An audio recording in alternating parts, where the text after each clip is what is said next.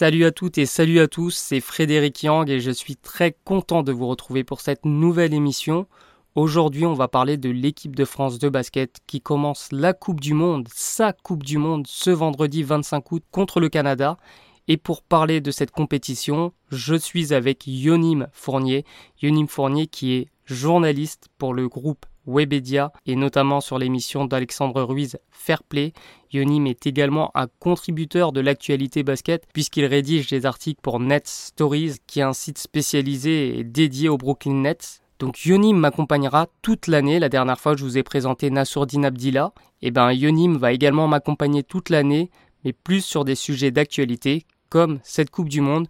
Donc, pour être complètement transparent avec vous, à la base, on a enregistré un épisode qui a duré très longtemps, plus de plus d'une heure 45. Donc j'ai décidé de couper cette, euh, ce podcast en deux émissions. Donc la première partie sera consacrée à l'équipe de France et la deuxième partie sera consacrée à la tier list de la Coupe du Monde. Ce sera beaucoup plus digeste pour vous. Donc on va commencer avec cette première partie d'émission sur l'équipe de France. Générique.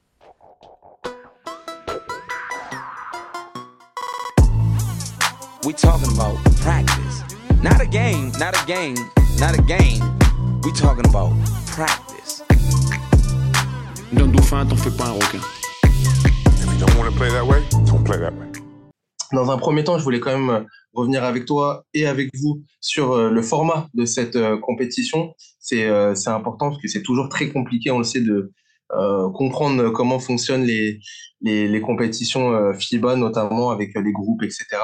Euh, en l'occurrence, on, on, est donc sur une Coupe du Monde qui va se dérouler dans trois pays, Indonésie, Japon et Philippines, qui commence, tu l'as dit, euh, le 25 août jusqu'au 10 septembre 2023.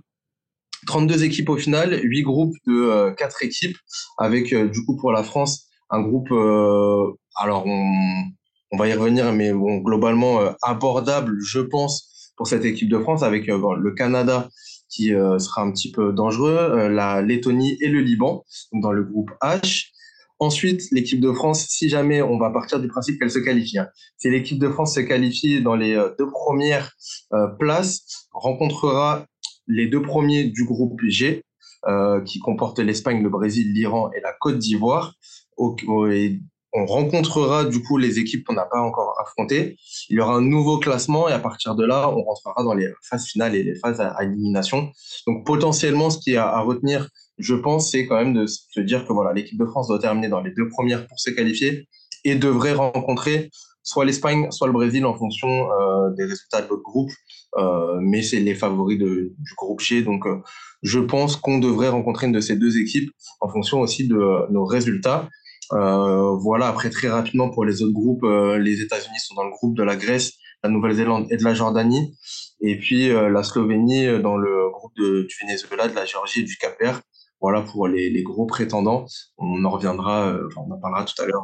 et le groupe de la mort aussi. Hein. Le groupe E, c'est le groupe de l'Allemagne avec l'Australie, le Japon et la Finlande.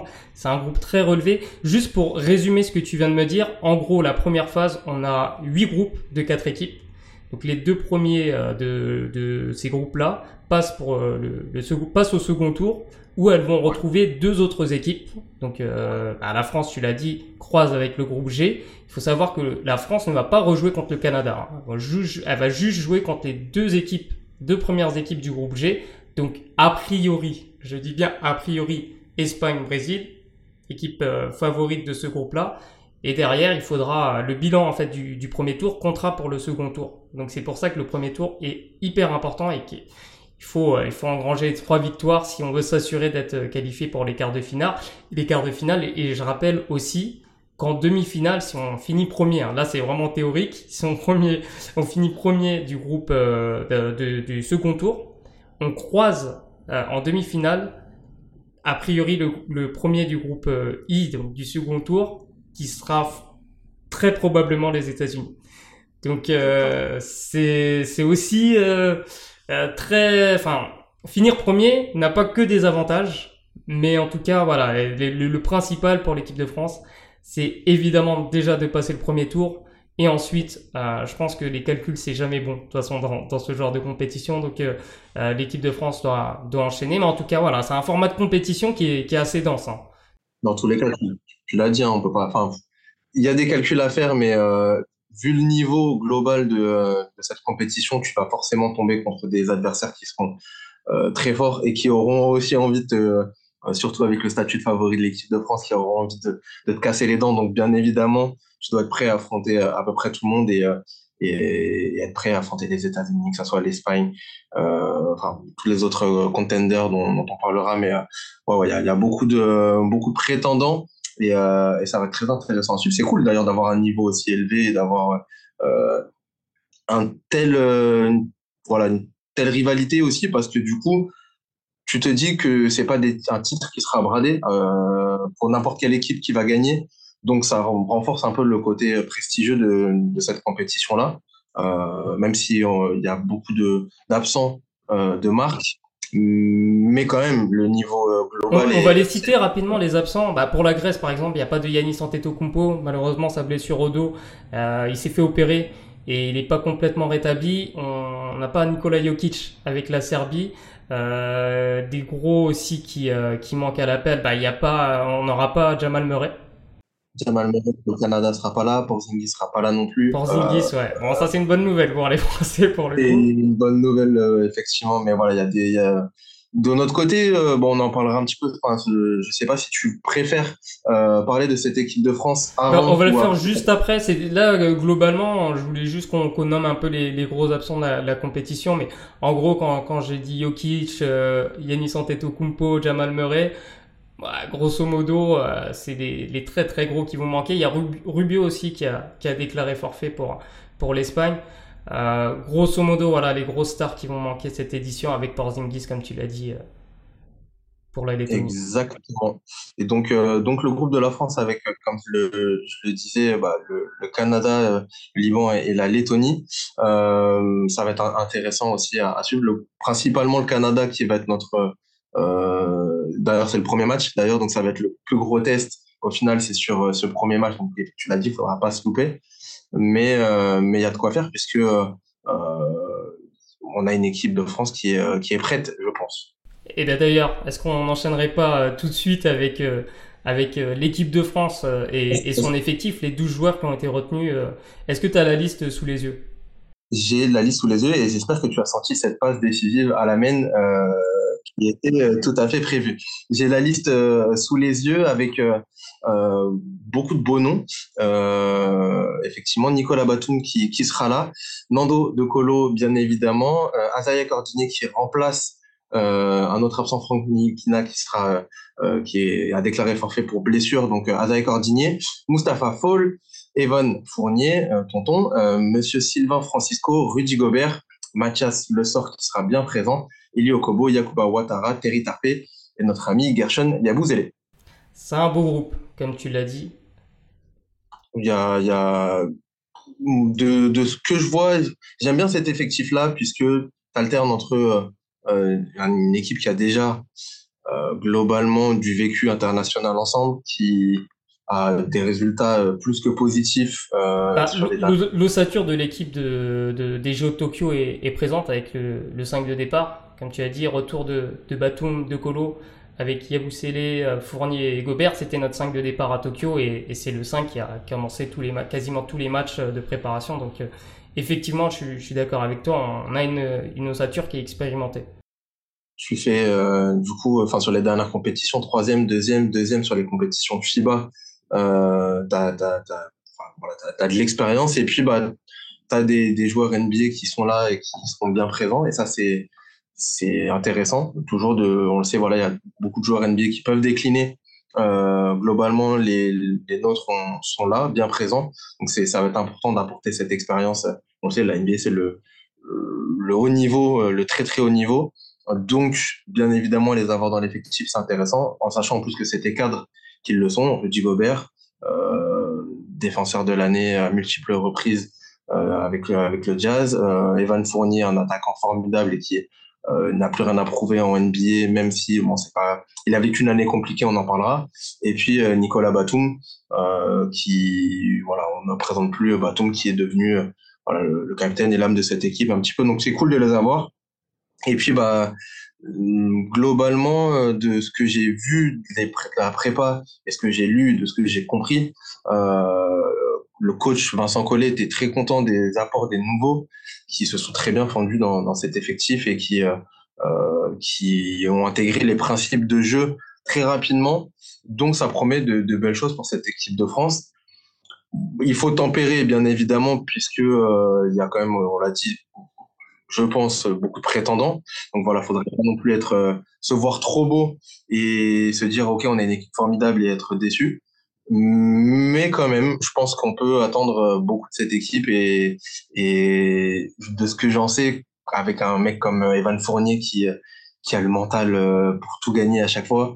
Lui, il l'a dit, ça y est, maintenant, avant, on, arrivait un petit peu comme, euh, euh, voilà, comme, comme des petits chats un peu mignons. Maintenant, ça y est, on est passé sur le niveau supérieur et c'est nous les, c'est nous les, les chasseurs maintenant. Voilà. ça va être un, j'aime bien cette mentalité et j'espère que ça va leur, leur profiter.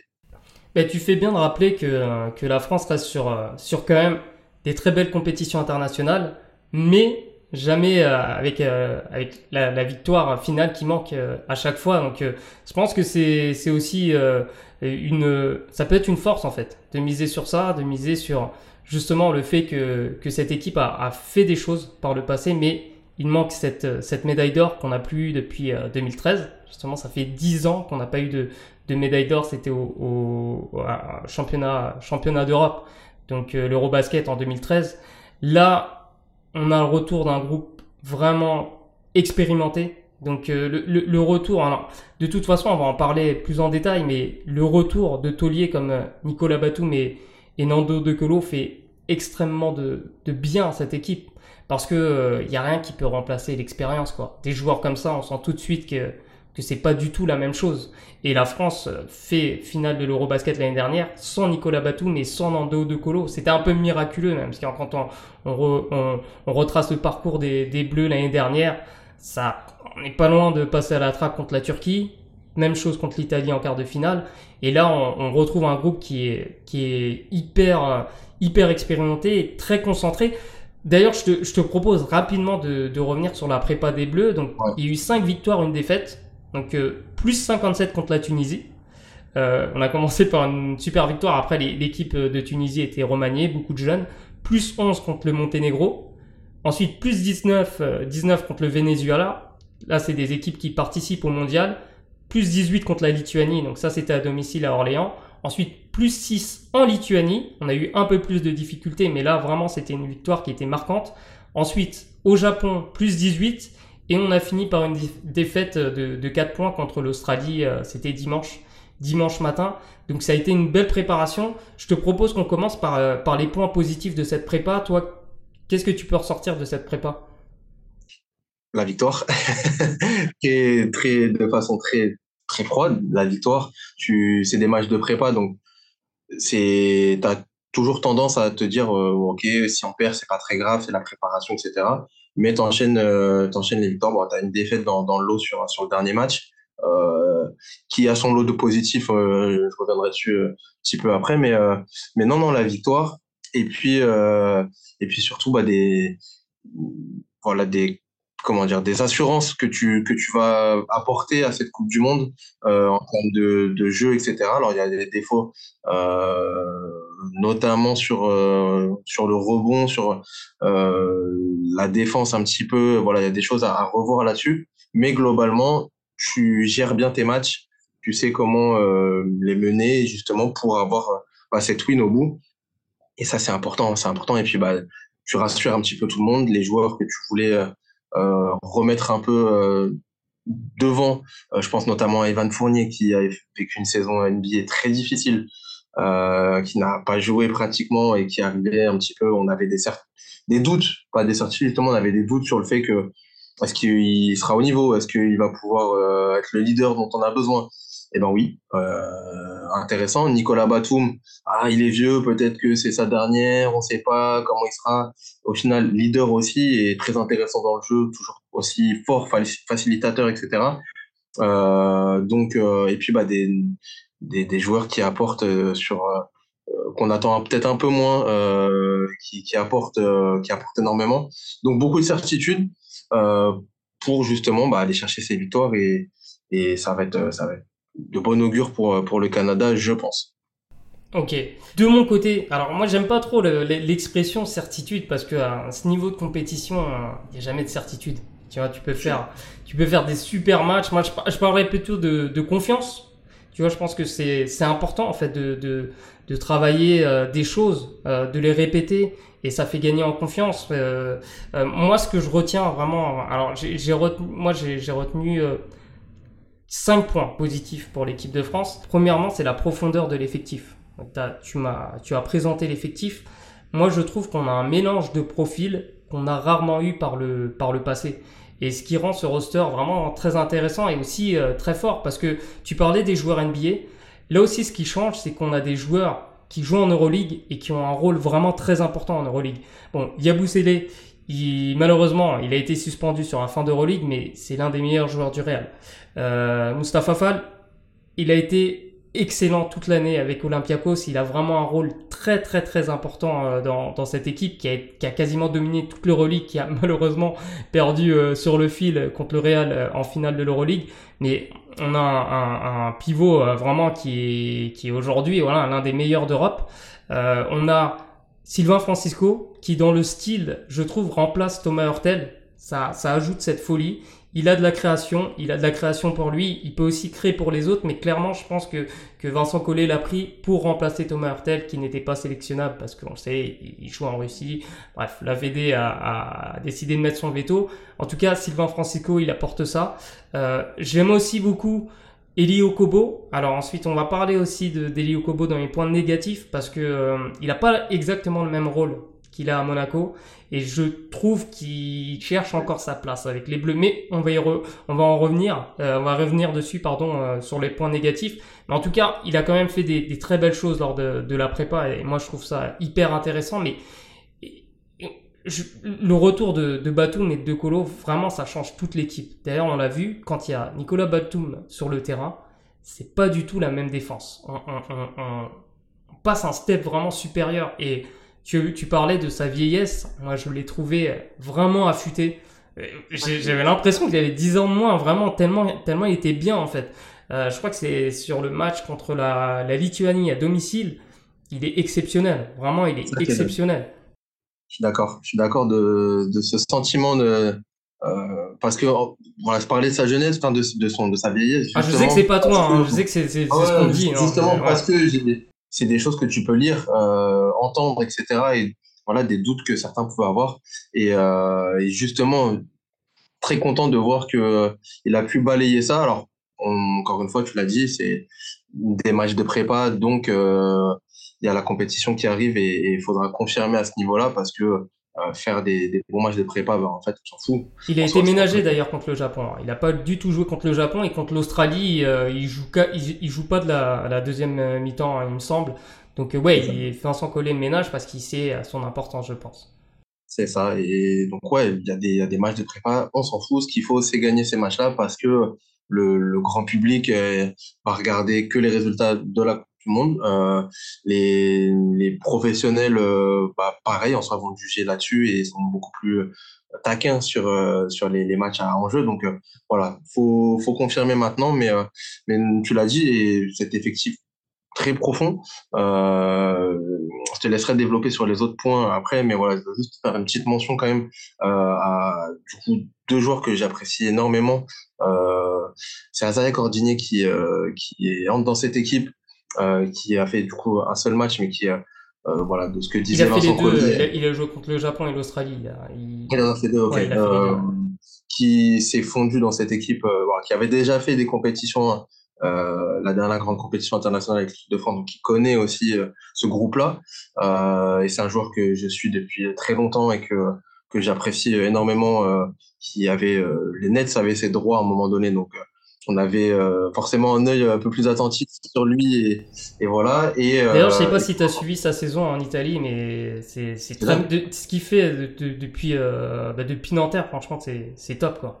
Et puis, et puis surtout, il apporte, enfin, il, voilà, il a un profil un profil incroyable, puis il, apporte un truc que qui est à Sylvain Francisco aussi, c'est lui dont je veux parler, c'est ce côté spectaculaire du basketball.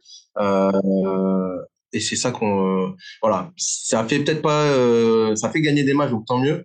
Mais ce que je veux dire c'est que on regarde aussi le basket pour ça. En tout cas je regarde le basket pour ça. Et j'apprécie d'autant plus cette équipe de France parce que il y a des joueurs comme ça qui sont qui, qui sont jeunes qui ont envie qui se qui kiffent sur le terrain. Et et c'est un peu comme tout. Si tu kiffes sur le terrain bah nous on va kiffer. Et voilà. Je pense que cette équipe a aussi un capital sympathique qui va être euh, intéressant à, à développer pour euh, voilà ça, ça peut euh, faire gagner des, des cœurs un peu à droite à gauche sur les matchs et se donner le, soutien du public et ça peut être intéressant à, l'autre bout du monde donc voilà des Azaï Cordigné et, et Sylvain Francisco qui a joué au Paris Basket donc on a beaucoup suivi aussi à l'époque voilà me me font lever de ma chaise si, si je peux m'exprimer comme ça voilà tu, tu, fais bien de le dire. C'est vrai que j'ai l'impression qu'il y a quand même une certaine hype autour de, de Sylvain Francisco de la part des, des, des, des jeunes basketteurs, même des, du jeune public français.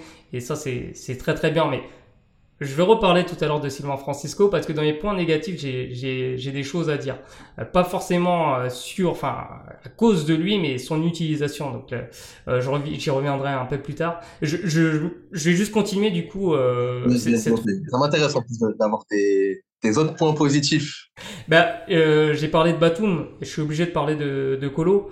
Euh, son expérience, sa roublardise, euh, le fait qu'il discute tout le temps avec les arbitres, le fait que ce soit vraiment le, le relais principal de Vincent Collet sur les temps morts, à plusieurs reprises on l'a vu prendre la parole, réajuster certaines choses, euh, c'est hyper important dans un groupe d'avoir un, un, joueur comme ça. Et euh, lors du dernier Euro, on a, on a pas mal galéré parce que finalement on avait Thomas Hurtel à la création, Evan Fournier, mais dès que ça prenait les, deux joueurs là en prise à deux, on a galéré. On a vu que l'Espagne nous a vraiment euh, mis en difficulté parce qu'ils, eh ben justement, ils avaient, ils, ont fait une triangle les deux hein, contre contre nous en finale. Donc les deux étaient en indive et les autres en, zone et on n'a pas réussi à, à, à, casser justement cette zone euh, combinée. Et, euh, et le fait d'avoir deux colos plus Batum de Colo à la création, bah, c'est exceptionnel. C'est vraiment le, le, top du top. On peut pas faire mieux en Europe. Hein. Enfin, franchement, même même en NBA euh, dans, dans, ces dernières années là, quand il était au CSKA Moscou, il aurait pu euh, largement, euh, je pense, contribuer dans, dans une équipe. Euh, de, tu parlais de Batum aussi, facilitateur, pardon. Oui, c'est ça, on a un créateur secondaire, c'est-à-dire que c'est pas lui qui va forcément faire le, la première différence, mais a un avantage, lui va pouvoir euh, profiter, euh, euh, bonifier cet avantage. Donc là, on a vraiment des, des, des joueurs vraiment très intéressants. Tu parlais d'Evan Fournier, effectivement, comme toi, je trouve qu'il est au top. Euh, c'est un pur scoreur, on a besoin d'un pur scoreur dans l'équipe, ça va être lui notre, notre leader en attaque, c'est sûr et certain. Euh, on n'a pas parlé de Gershon, un peu, un peu Yebousselé, mais c'est le meilleur joueur français depuis un an. Hein. Euh, ça a été le meilleur joueur français à l'Euro et, et, il a confirmé cette année en, en, Euroleague et euh, championnat espagnol. Donc euh, vraiment, c'est une, une, force. Tu vois, pour le coup, on, on, on a des valeurs sûres. Je sais pas si c'est des convictions, mais en tout cas, euh, c'est des certitudes, mais on a des convictions en tout cas avec euh, des Gershon. Rudy Gobert, j'ai trouvé excellent aussi en préparation. On parle souvent de lui en défense, c'est normal, c'est l'un des, des, meilleurs protecteurs du cercle de, bah, du monde, tout simplement. Mais je le trouve vraiment sous-estimé en attaque. Alors certes, il a pas de jeu posté. Oh, il a mis un 3 points, c'est vrai. Ouais, ouais, faut, pas... faut le dire, faut le dire, faut le dire. C'est vraiment pas sur ça qui m'impressionne. Moi, je trouve que on sous-estime le fait de savoir poser de bons écrans et savoir rouler et savoir être efficace. Moi, je trouve que Rudy Gobert, euh, sur ça, c'est l'un des meilleurs aussi. Alors, euh, il sait, il sait ce qu'il sait faire et il le fait bien. Alors, peut-être que certains n'aiment pas le, le, voir tirer à l'extérieur. Moi, je dis pourquoi pas. Euh, mais en tout cas, c'est pas quelqu'un qui va, qui va croquer la balle. Euh, alors, je, je, trouve vraiment qu'il apporte euh, offensivement aussi à l'équipe de France. Cette, cette, menace sur les, sur les rôles, cette menace aérienne, bah, toujours sur ses actions de pick and c'est hyper important. Je tiens à souligner, on a parlé de Francisco et de Cordigné, mais Yakuba Ouattara, euh, je trouve, il a pas beaucoup joué, mais à chaque fois qu'il a joué, il a été très intéressant, il a été adroit. Donc vraiment ça c'est un gros point positif, comme le retour de Mathias Le Sort qui n'a pas joué de match de préparation. Mais par contre, il sera bien présent pendant la compétition. Et là où c'est important selon moi, c'est qu'il apporte un profil vraiment différent. On a Gobert Fall qui sont plus euh, dans la protection. C'est plus des pivots classiques dans le style. Ok, il y a Fall qui est plus fort en attaque que Gobert parce qu'il a un, c'est une vraie menace sur jeu posté. Il a un meilleur, euh, euh, une meilleure vision, vision de jeu. C'est un meilleur passeur tout simplement que Gobert. Mais par contre, en défense, c'est deux joueurs qui manquent de mobilité. Donc si on a des, des, des, des porteurs de balles en face hein, qui sont très très forts et qu'on veut qu'on veut doubler, avoir un mec comme Mathias Le Sort, ça va être hyper intéressant parce que justement, il a cette mobilité, il a cette hargne, il a cette agressivité et aussi il va nous apporter sur les rebonds offensifs, sur de l'agressivité de manière générale. Donc ça, c'est vraiment un point très positif et c'est pour ça que, que sa présence était très très très importante parce que je pense que Vincent Poirier, s'il l'avait remplacé, il n'aurait pas énormément joué. Par contre, Mathias Le Sort, il risque de jouer euh, euh, sur des courtes séquences, mais des courtes séquences qui peuvent faire la différence. Euh, voilà pour la revue d'effectifs. Euh, pour moi, alors, je, si tu me permets, hein, là je parle beaucoup, mais est-ce que tu me permets de, de, sortir mes deux autres, mes trois autres points, points positifs? Je t'écoute avec euh, grande impatience, ça m'intéresse. ok, d'accord. Et si tu veux intervenir, bah tu me coupes, il hein, n'y a pas de souci. Donc, un autre point positif, c'est la défense. Alors, je vais parler précisément de la zone match-up de, de l'équipe de France qui a, qui a testé ça dès la fin de match contre la Tunisie qui a commencé à, à, le faire aussi de plus en plus contre le Venezuela et contre la Lituanie. Enfin, il y a eu vraiment beaucoup de zones match-up, donc 3-2. Juste, j'explique la zone match-up pour ceux qui ne savent pas ce que c'est. Donc, c'est une zone qui commence comme une zone classique, donc avec trois joueurs devant, donc c'est une 3-2, donc trois joueurs devant qui qui défendent une zone et deux joueurs derrière, généralement des deux plus grands, Yabusele et, et Gobert. Et en fait, la match-up, ce qui change, c'est que ça va passer en indive selon les mouvements des adversaires. Donc souvent quand les adversaires coupaient, ben, on avait des joueurs qui les suivaient. Euh, et aussi l'intérêt aussi de la zone match-up, c'est de garder un grand toujours près du cercle. Donc ça change énormément. Donc c'est un mix un peu entre une défense de zone classique et une défense individuelle. La clé, c'est la communication. On a vu que sur certaines séquences, sur les premiers matchs, ça a galéré, c'est normal. C'est des défenses très compliquées hein, parce qu'il faut tout le temps communiquer. Contre la Lituanie, j'ai trouvé ça, le premier match contre euh, la Lituanie, donc à Orléans, j'ai trouvé que, vraiment qu'il y avait un truc qui commençait à prendre hein, sur cette, euh, cette zone match-up. Euh, ça a continué aussi là-bas en Lituanie. On l'a moins fait contre le Japon et on l'a moins fait aussi contre l'Australie, mais j'ai trouvé ça très intéressant. Et ce qui est intéressant aussi, c'est qu'on commence cette zone match-up par une zone presse, donc une 3-2. Ça a souvent été une 3-2 ou une 1-2-2.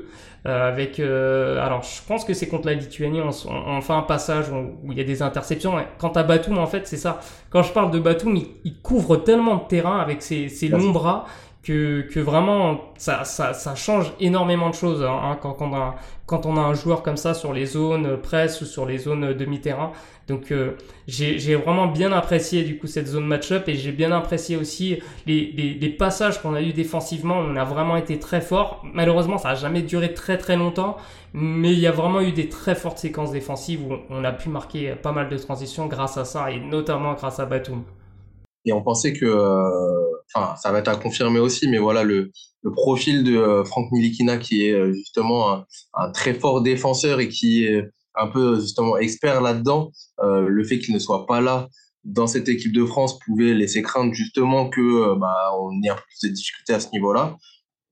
Pour l'instant, ça a l'air de plutôt bien gérer, en tout cas sur cet aspect-là. Parce que Cordinier, c'est un très bon profil défensif aussi. Hein. C'est alors lui, il a été coaché par Scariolo, le sectionneur espagnol, en club. Et ils ont souvent fait justement des zones presse. Donc, et sur ça, il, et c'est souvent lui l'agresseur. Et il a, il a eu vraiment de très bons passages sur ça. Donc, Cordinier, au-delà du tir, au-delà de ce qu'il peut apporter en attaque, c'est vraiment un excellent défenseur. Et je pense que c'est, c'est pour ça qu'il a été choisi par Vincent Collet pour remplacer Nilikina, qui, euh, sur les matchs de prépa, avait mis des trois points. Donc, on était vraiment sur un profil 3D. Et Cordinier, il, il matche bien avec ça, sauf que Nilikina avait quand même plus de création que Cordinier. Mais bon, tu peux pas être gagnant sur tout. Hein. euh, voilà ce que je voulais dire aussi. Les deux derniers points positifs pour moi, il y a d'une part l'exécution des systèmes. J'ai trouvé vraiment que sur les premiers matchs, c'était hyper fluide. Euh, vraiment, l'équipe de France, euh, Vincent Collet, cette année, propose énormément de, de systèmes avec des, des, doubles écrans non porteurs, euh, qu'on appelle stagger hein, dans, le, dans le jargon. Et, et je trouvais en fait que c'était vraiment fluide. Il y avait toujours euh, euh une, euh, il y a plusieurs options hein, dans les systèmes et les lectures étaient excellentes. À chaque fois, on trouvait toujours le joueur libre, toujours le joueur libre, pardon. et on arrivait à créer un décalage et sur ce décalage derrière c'était c'était hyper fluide c'est pour ça qu'on a il y a plein de séquences qui ont été partagées par euh, par le, le compte Twitter de l'équipe de France où ça jouait hyper bien bah finalement c'est c'est grâce à ces premiers décalages et ces lectures ensuite que la France a aussi bien joué et, euh, bon après je vais en parler sur, sur les points négatifs mais quand on a rencontré des équipes hein, qui défendaient un peu plus dur sur les écrans non porteurs c'était plus compliqué mais en tout cas j'ai trouvé que globalement c'était très fluide. On part sur, sur 3-4 systèmes qui connaissent, que les joueurs connaissent bien. Il y a aussi euh, un système avec un écran, euh, un middle pick, un hein, pick and roll au centre du terrain. Et là, pareil, on a des très bons porteurs de balles, que ce soit De Colo, que ce soit Francisco, que ce soit Fournier. Euh, donc sur ça, vraiment, c'est un gros point positif. Notre, notre équipe, notre attaque a des vrais, pour le coup, des vraies habitudes euh, des, des, vraies convictions, une vraie habitude. Le, le flow offense, c'est ça, c'est que les mecs se connaissent tellement bien que ça roule tout seul, quoi. Et à plusieurs reprises, j'ai eu ces, ces sensations-là, et même contre l'Australie, parce que bon, on perd le match, mais on a quand même eu des très bons passages dans, dans, ce match-là. Donc, c'était aussi important pour moi d'en parler. Et le dernier point positif, selon moi, c'est les temps faibles qui ont été euh, moins longs que, que sur les précédentes euh, compétitions. Alors, sur, sur les JO, globalement, on a été très très bon. Et justement, j'ai trouvé qu'on était très proche de ce qu'on avait proposé lors des JO sur la gestion des temps faibles. Euh, où, euh, bah ouais, j'ai trouvé qu'on, sur 2-3 minutes, on pouvait euh, partir un peu en vrille, mais souvent, voilà, Vincent Collet prenait son temps mort, et derrière, il y avait un vrai changement, sauf contre l'Australie, où ça a duré peut-être un peu plus longtemps, et contre le Japon, euh, premier match après un long voyage, c'est plus compréhensible aussi. Et voilà pour moi les points positifs c'est là où je vais attendre euh, beaucoup aussi de cette équipe de France parce que tu l'as dit, c'est des points positifs euh, d'avoir cette euh, cette capacité notamment offensive et cette alternance, cette communication et ce fait d'avoir justement des, des, solutions un peu euh, un peu plus faciles et, là où je vais, on a eu beaucoup de critiques aussi et je dis on, c'est voilà globalement dans que ce soit la presse, les, les professionnels et voilà le grand public aussi, ça va être sur l'adaptabilité de, de Vincent Collet aussi. euh, à trouver des solutions justement quand tout est censé aller bien, mais que ça ne va pas bien. Voilà, à, ce moment-là, qu'est-ce qu'on fait? Qu'est-ce qui se passe? Euh, Est-ce qu'on remet tout en cause? Est-ce qu'on s'appuie sur nos forces jusqu'à insister? Qu'est-ce qu'on fait? Est-ce qu'on trouve d'autres solutions sur le banc? Euh, Voilà, c'est là où je vais. Forcément, c'est ce qu'on attend chez tous les coachs, mais un peu plus chez Vincent Collet aussi, qui, euh, on le sait, des fois peut, euh, voilà, rester un peu de marbre sur, euh, sur ses principes. Euh, et peut-être, euh, du coup, on, voilà, on est sur des si, mais peut-être que ça peut être mieux, mieux fait ou fait différemment et, et apporter une, victoire que tu n'as pas forcément. c'est là voilà, où je vais attendre vraiment cette équipe de France aussi, d'un point de vue bah, coaching, Vincent Collet, mais aussi bah, intelligence de jeu, tu l'as dit, des grands joueurs qui sont là, qui ont un QI basket euh, très fort, euh, qui se connaissent parfaitement, à quel point ils peuvent se euh, pas, se coacher eux-mêmes, mais à quel point ils peuvent trouver les solutions eux-mêmes et dans la lecture du jeu, dans la lecture de l'adversaire. Euh, ça devrait pas poser problème dans un premier temps avec le Canada sur le premier match, on verra, mais voilà sur les deux autres matchs, tu peux encore te régler. Mais euh, quand tu vas commencer à rentrer dans la phase, euh, bah, peut-être affronter l'Espagne, peut-être le Brésil, peut-être d'autres équipes après hein, dans les phases finales où bah, là, en plus, tu auras le stress de te faire éliminer, etc. Là, ça va être intéressant de, de suivre cette équipe et c'est là où je l'attends beaucoup et peut-être que euh, ça fait partie des choses qui, qui peuvent nous coûter la victoire sur, sur certains matchs. Voilà. Ouais, ouais je, je partage ton avis. Du coup, on enchaîne avec les points négatifs?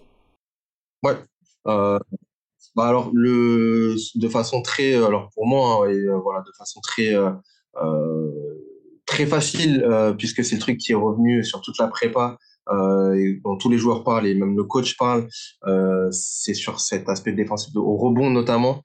On le sait Vincent Collet a beaucoup insisté dessus sur les rebonds défensifs enfin les rebonds offensifs pris par l'adversaire et les rebonds défensifs non pris par l'équipe de France qui, euh, qui, qui font encore beaucoup de mal à, cette équipe-là. On le sait que le coach a tenté voilà, de faire des, des, ajustements, notamment à l'entraînement, en, mettant euh, voilà, des, oppositions avec, euh, des matchs où l'équipe qui prenait un, un rebond offensif sur la tête perdait un point, voilà pour tenter de motiver un peu les, les joueurs et leur faire comprendre l'importance bah, du, du, box-out notamment et de, voilà d'avoir cette protection du cercle et cette protection du rebond. Euh, il y en a beaucoup, j'ai plus les stats en tête, mais euh, sur, sur les matchs, en a quand même beaucoup de concédés. c'est là où, où, où, on va, je pense, beaucoup les attendre. Et même je pense que c'est ce que va regarder principalement le coaching staff sur, sur les premiers matchs, puisque c'est vraiment là-dessus où ils ont insisté.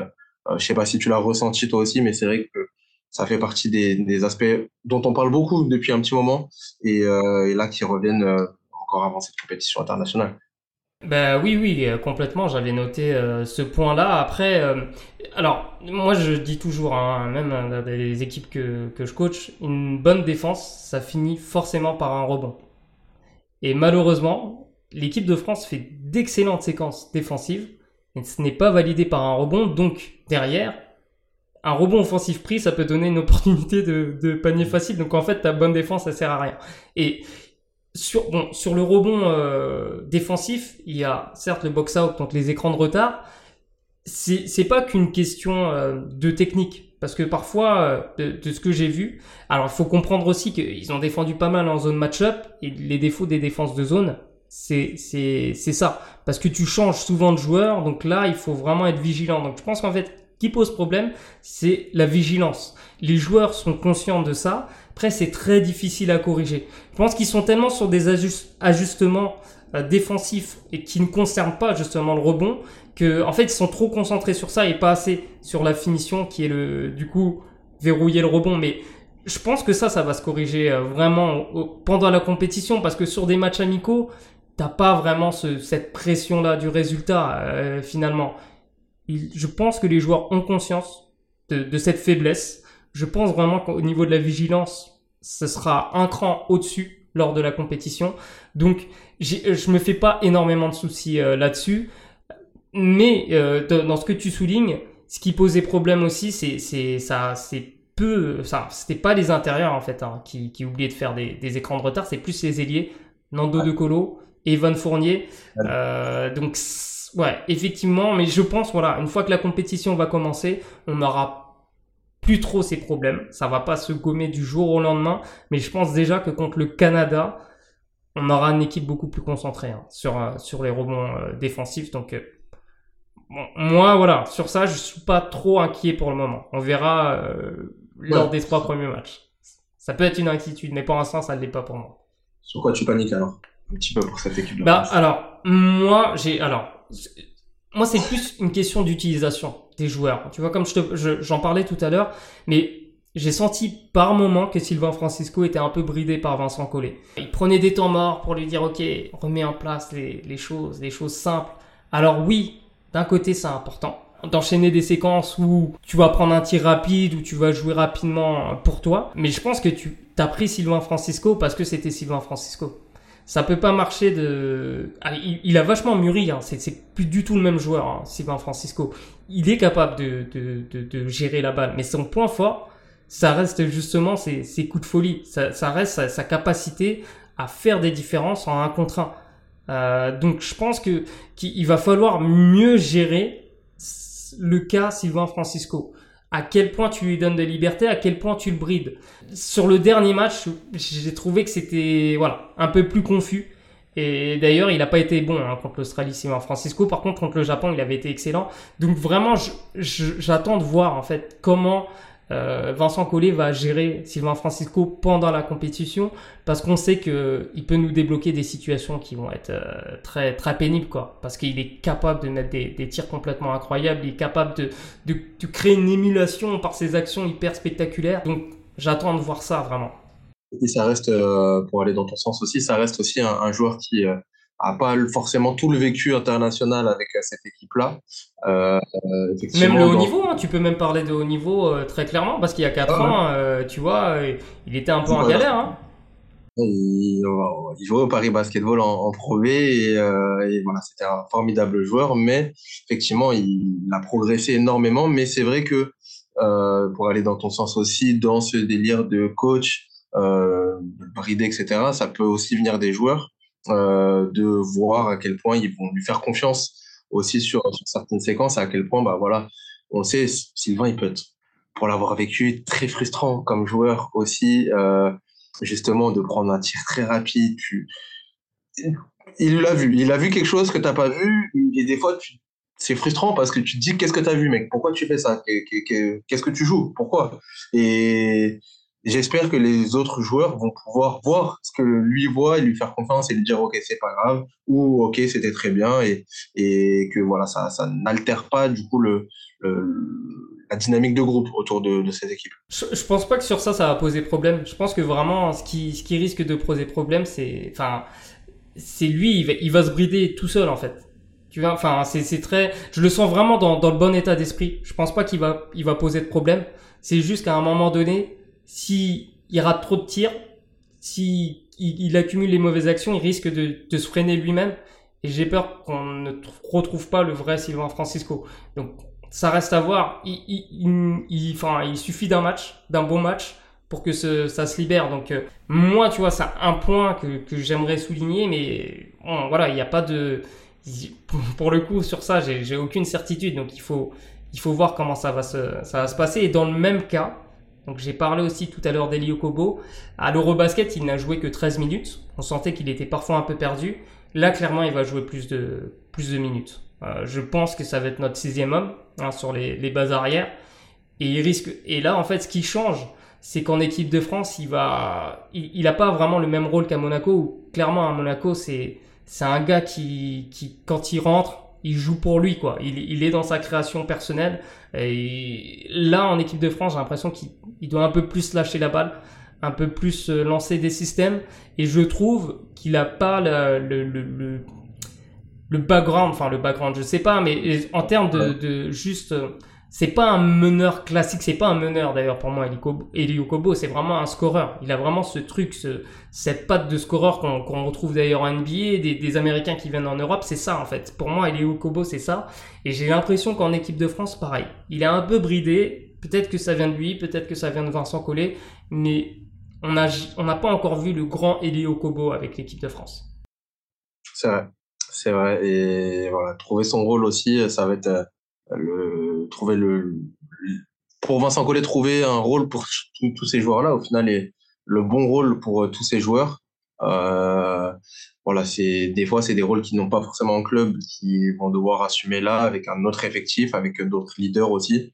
Donc euh, voilà, c'est trouver la place pour tout le monde et bon globalement, on reste quand même sur du positif. Enfin, je sais pas ce que t'en penses, mais je me dit qu'on est quand même sur du positif avant d'attaquer cette. Euh, euh, je parlais de certitude tout à l'heure, alors je ne sais pas si on peut effectivement parler de certitude, mais tu enchaînes les bons résultats en compétition internationale, tu arrives avec des joueurs euh, en termes de blessures. Ok, euh, Mathias Le sort et a fait une prépa euh, inexistante, très bien. Ok, tu perds Franck Nilekina, mais globalement, tes autres joueurs sont toujours là, tes joueurs les plus forts sont toujours là. Euh, ce qui n'est pas le cas forcément d'autres pays. Donc, euh, tu arrives quand même avec, euh, avec des forces un peu plus vives que, que, que, certaines autres équipes et surtout que ce qu'on pouvait attendre, ce qu'on a vécu lors d'autres compétitions. Alors, sur ce point, oui, c'est sûr. C'est sûr que quand, on chipote un peu, mais globalement, si on fait la balance, y a quand même plus de points positifs que négatifs. Après, ces, points négatifs, ils permettent aussi de, nous alerter, d'être vigilants sur, certaines choses. Euh, parce que parce que typiquement c'est sur ça, c'est sur ces détails-là qu'on peut perdre, euh, qu'on peut se faire éliminer dès les quarts de finale, peut-être même avant. Donc c'est pour ça que ces points-là sont vraiment très importants selon moi à trouver que chaque joueur trouve son rôle. C'est pour moi hyper important. Je parlais aussi de Fall tout à l'heure. Bah pareil, j'ai pas l'impression qu'il a le même rendement. Après, c'est logique, il joue moins en équipe de France, mais pour lui, c'est pas évident parce que quand c'est des joueurs, ils ont l'habitude d'être titulaires, et là, on leur demande de, de, de sortir du banc et d'avoir même, le même niveau d'efficacité. Et pour le coup, c'est ça peut être euh, difficile. Alors, Fall a été dérangé par des problèmes de faute. Euh, et c'est pour ça qu'on parlait aussi, je te parlais tout à l'heure de manque de mobilité, il a souvent été bousculé là-dessus, il faisait des fautes sur ça. Donc à voir comment il va le gérer, mais ce serait dommage de, de se passer de sa qualité au, poste bas, sa qualité passe. Donc ça, c'est à voir. Et j'ai trouvé aussi que Terry Tarpé était moins bon que l'année dernière. J'ai trouvé euh, un peu trop agressif l'année dernière. C'était c'était la bonne agressivité. Typiquement, on manquait de, de bons défenseurs, très bons défenseurs sur l'homme. Là, j'ai trouvé que ses passages étaient un peu moins convaincants. Et c'est pour ça que le fait d'avoir Yakuba Ouattara dans l'effectif, qui apporte de la grosse défense et qui apporte du shoot, ça pour moi c'est vraiment très rassurant parce que Ouattara il va pas il, clairement il va pas râler s'il joue 5, minutes par match. Il, peut être euh, DNP donc ne pas jouer euh, certains matchs et être bon si on lui donne 5 minutes. Donc euh, ça c'est un point positif dans, dans le négatif tu, si, si, si, tu veux. Et dernière chose aussi on a parlé des, des rebonds. Je pense que c'est important aussi de parler des balles perdues. Sur le dernier Eurobasket on était à 17 balles perdues par match dont 10 par le 5 de départ tu vois, c'est énorme, c'est énorme et ça, ça a contribué aussi à ce qu'on, que notre compétition l'année dernière soit aussi mitigée. Là, cette année, avec deux colos, avec Batum en plus, on a, tu vois, un peu plus de, de sécurité aussi à ce niveau-là, même si Batum, enfin, même si De a eu des, des passages aussi il a perdu des ballons très bêtes hein, en préparation, mais bon, encore une fois, c'est, c'est, de la préparation. Euh, voilà, faudrait être vigilant sur ça, hein, parce que tu donnes des munitions à, l'adversaire et quand tu vas jouer contre les États-Unis, si tu joues contre les États-Unis, ça c'est quasiment bah, tu, tu te tires une balle dans le pied en fait si tu perds des ballons euh, et que tu laisses des rebonds euh, défensifs là ça va être euh, ça va être une catastrophe. Ouais, ouais. Bah, de toute façon tout, même toutes les équipes hein, sont les paniers faciles voilà les pertes de balles euh, égal panier facile panier facile voilà c'est des points donnés bah, voilà, en quelques secondes et c'est dur après de revenir de reprendre l'avantage au score, etc. Donc, ouais, les pertes de balles, tu l'as dit sur les dernières compétitions. quel enfer, quel enfer. C'était un. Tu regardes le match, bon, t'es dans ton canapé, donc euh, voilà. Mais tu, tu te dis, mais oh, non, faites pas ça, faites pas ça et sécurisez un peu plus. Et, et j'espère que ça va être le cas cette, cette fois. Ouais, tout à fait. Je te, je te propose qu'on finisse ce thème équipe de France par, euh, par les clés pour que la France soit championne du monde. Donc, euh, quelles sont tes, clés pour que la France soit championne du monde? Alors, euh, je, je peut-être je vais te faire plaisir, je sais pas, euh, mais ça va être plutôt mental, bizarrement. Enfin, bizarrement non, mais voilà, le jeu très important, etc. Mais j'ai plus de certitude dans le jeu maintenant avec cette équipe-là qu'on connaît depuis, enfin, qui joue ensemble, que nous on connaît et qui elle se connaît aussi. voilà, ils ont un coach, Vincent Collet, est là depuis depuis des centaines d'années en équipe de France. Euh, il connaît ses joueurs par cœur. Euh, les systèmes sont euh, plutôt bien exécutés. Et là, vraiment, je, les attends, ça va vraiment dans cet aspect mental de pas trop en faire non plus parce qu'il y a le statut de favori et que on l'a Evan Fournier, enfin toute l'équipe est très revancharde, a envie, etc.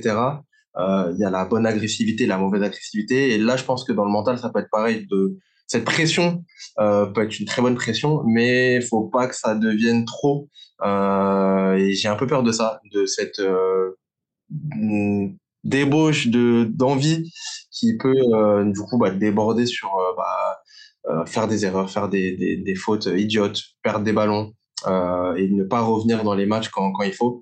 Donc ça va vraiment sur cet aspect-là que je les attends et dans la même idée, les jeunes joueurs qui sont arrivés, Francisco, Azaya Cordigné, qui sont euh, des très bons joueurs, mais qui restent quand même des jeunes joueurs, euh, voilà, qui, eux aussi euh, se mettent à ce niveau de pression internationale et qui aient cette bonne pression pour pour gagner. Voilà. dans le jeu, bien évidemment, je vais, on va, on va surveiller ça et beaucoup de choses, mais je pense que ça va être au niveau mental. Et puis, mental aussi. Pourquoi? Parce que bah ouais, quand tu vas aller affronter des grosses équipes, généralement ça joue à pas grand chose. Généralement, après voilà, tu termines sur un match à t'es à 2 points, 3 points, 4 points, 2 possessions. Qu'est-ce qu'on fait? Voilà, là c'est vraiment mm, dans la tête que ça joue et prendre les bonnes décisions, etc. Avoir la tête froide. Et moi, dans mon canapé, je l'ai pas, cette tête froide. Donc, eux, j'espère que sur le terrain, ils vont l'avoir, de savoir euh, comment faire, parce que, ouais, toi, t'es dans ton canapé et tu te dis, euh, qu'est-ce qu'on fait? On prend un shoot à qui a la donne, etc. Là, ça va être à eux de le, faire sur le terrain. Et euh, voilà, c'est vraiment là-dessus que, enfin, en grande partie là-dessus que, que je vais attendre cette équipe de France et que, que je vais les surveiller. Ok. Est-ce que tu vois d'autres clés? Ou pour toi c'est la clé principale? Ça va être la clé, Après les clés, il y en a, il y en a beaucoup. Le niveau de, de tes joueurs cadres, mhm. forcément. Evan Fournier, Nicolas Batum, Rudy Gobert, principalement. Euh, L'autre clé, ça va être bah, l'intégration, on a dit un petit peu, pour résumer, mais l'intégration de, des jeunes joueurs et notamment, euh, on le sait, Terry Tapper avait fait un, un, gros travail, un peu en surprise euh, la dernière fois. À voir qui peut prendre ce rôle un petit peu, est-ce que ça va être lui toujours? Est-ce que, par exemple, un mec comme Azaï Cortinier peut prendre ce rôle un peu de très bonne surprise? Euh, bon, je parle de cadre de joueurs NBA, mais euh, Gershon, on peut le mettre les cadres aussi euh, d'un mmh. point de vue euh, euro, euro euh, avec euh, bah, euh, Yagouzele et Nando De Colo, notamment, qui, qui vont devoir faire le taf, qui sont devenus des cadres de l'équipe de France, qui sont des très bons joueurs en Europe et qui vont devoir, c'est vraiment un impératif, être au niveau aussi de, euh, le sont, hein, mais voilà, ils vont vraiment devoir l'être. Et puis, euh, pour moi, je te l'ai dit tout à l'heure, le coaching staff, euh, et notamment Vincent Collet et son adaptabilité, je pense pour moi ça va être la clé euh, d'un peu tout, de savoir gérer euh, les oppositions, gérer les match-ups, gérer les, les cas difficiles, gérer les euh, voilà les, les systèmes qui vont un peu en défaveur. voilà, je pense que on l'a vu avec les, les équipes de France plus jeunes, etc. Y a, et même avec les féminines, parfois on a beaucoup critiqué cette ce coaching et ce, manque de il manquait quelque chose à cette équipe de France et souvent on reprochait ça aux sélectionneurs euh, sur les autres équipes. En tout cas là j'espère que sur l'équipe de France masculine à cette Coupe du Monde euh, on pourra pas reprocher ça à Vincent Collet. Voilà. Écoute euh, je, te, rejoins sur ça. Euh, quand je parlais euh, tout à l'heure de des rotations je, parlais évidemment de, Vincent Collet sa capacité à trouver euh, justement les, les, bonnes solutions, les, les, bonnes options pour cette équipe. Moi, je pense qu'il va être très important de trouver les bonnes rotations, les bons rôles dès le premier tour. Alors c'est sûr que il va un peu faire tourner, surtout si on gagne le premier match contre le Canada, pour justement qu'il puisse trouver ses bonnes rotations. Mais dès le deuxième tour, euh, là, ça va, ça va être déjà la, ça va être déjà la guerre en fait. Hein. C'est peut-être une expression un peu galvaudée parce qu'on parle de sport, mais, mais typiquement ça va être ça, ça va être féroce. Donc euh, j'attends aussi comme toi Vincent Collet. Euh, pour moi, si on veut être champion du monde, il va falloir combattre le Canada. Mais ça paraît évident, hein. mais c'est hyper important de commencer par une victoire parce que tu, tu donnes le ton tout de suite. Tu montres tout de suite que tu es là. Parce que le Canada, on va en parler lors de la tier list, mais clairement, c'est une sorte de contender. Ok, ils ont un effectif vraiment très bien fourni. Si tu les bats avec la manière, t'envoies tout de suite un message aux autres équipes et toi, tu te mets en confiance. Tu parlais de mental, le mental, ça passe par ça. Ça passe par les expériences. Ils ont de l'expérience, tu vois? Mais sur cette compétition, si dès le premier match, ils se mettent en confiance, grosse performance, une victoire contre le Canada, derrière, ils vont pouvoir lâcher les chevaux. Le deuxième grand test, on espère qu'il passe ça va être l'Espagne. L'Espagne sera au second tour. Sur ça, quasiment pas de doute. Il va falloir les battre aussi, les Espagnols. Tu parles de mental, c'est ça. Les Espagnols, cette année, on les bat. Ok? Et derrière, tu te mets le plein de confiance, tu fais le plein de confiance pour affronter les États-Unis qui, clairement, voilà, ça va jouer sur, sur ce match-up contre les, les, les États-Unis parce que si tu veux gagner la Coupe du Monde, il faut que tu battes les États-Unis. enfin, c'est, c'est quasiment, euh, tu vois, une condition, euh, condition sine qua non. Même si, lors de la dernière Coupe du Monde, on bat les Américains en quart de finale et derrière on perd en, demi, mais justement, ça fait partie de, de, cette équipe. Tu vois, l'histoire de cette équipe, ils ont connu des, des, illusions par le passé, ils ont fait des super perfs, mais derrière, ils ont rarement, rarement été au bout. Je pense que au bout d'un moment, tu peux pas enchaîner. Euh, des défaites en finale. Même si Vincent Collet, malheureusement, a un sacré palmarès sur les, sur les finales, euh, bon, qui parle contre lui, mais il n'a pas fini de progresser. Pour moi, c'est un excellent coach, Vincent Collet. Pour moi, il, ça, il n'y a même pas de discussion, mais maintenant, c'est vrai. La gestion de ces matchs couperés, est-ce qu'il va avoir le, le courage de, de tenter des choses, tu vois? C'est pour ça que la zone match-up, elle me plaît. Parce que c'est un truc qu'on n'a pas l'habitude de voir. Tu vois, donc là, pour moi, c'est un premier signe qu'il y a un truc qui va se passer pendant cette, cette compétition. et, tactiquement, tu vois, pas, pas simplement sur des discours, sur des systèmes. Il est très bon sur les systèmes, mais là, défensivement, c'est peut-être là aussi qu'on, que moi j'attends Vincent Collet. Qu'est-ce que tu vas proposer défensivement pour mettre en difficulté les adversaires qui, eux, te mettent en difficulté par leurs ajustements?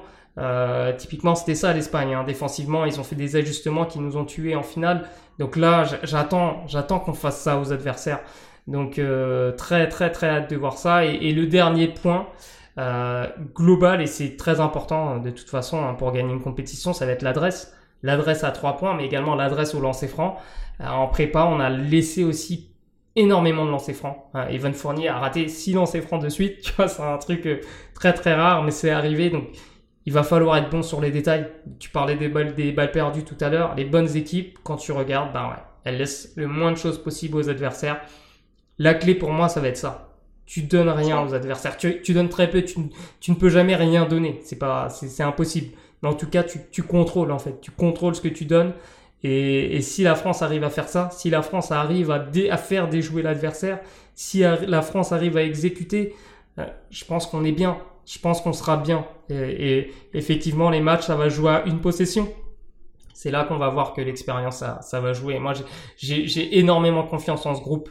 On peut jamais savoir si, ça va aller au bout parce qu'il y a toujours une part de, chance aussi. Hein. Faut, même en basket, hein, il faut en parler.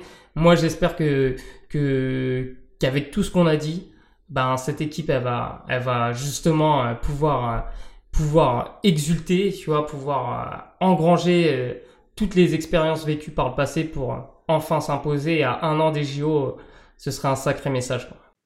Si, on résume, ce qu'on peut conseiller à cette équipe de France, c'est de mettre beaucoup de paniers, de pas beaucoup en louper, d'éviter d'en prendre trop, de prendre des rebonds et d'éviter de perdre des ballons. C'est exactement ça. C'est toujours les choses les plus simples qui sont les plus compliquées. C'est vrai, je suis entièrement d'accord. C'est la fin de cette première partie. J'espère qu'elle vous a plu. Si c'est le cas, vous pouvez le mentionner dans les commentaires. Vous pouvez également suivre ce podcast sur toutes euh, les plateformes possibles. Donc moi, je vous donne rendez-vous très vite pour la deuxième partie, la tier list de la Coupe du Monde 2023.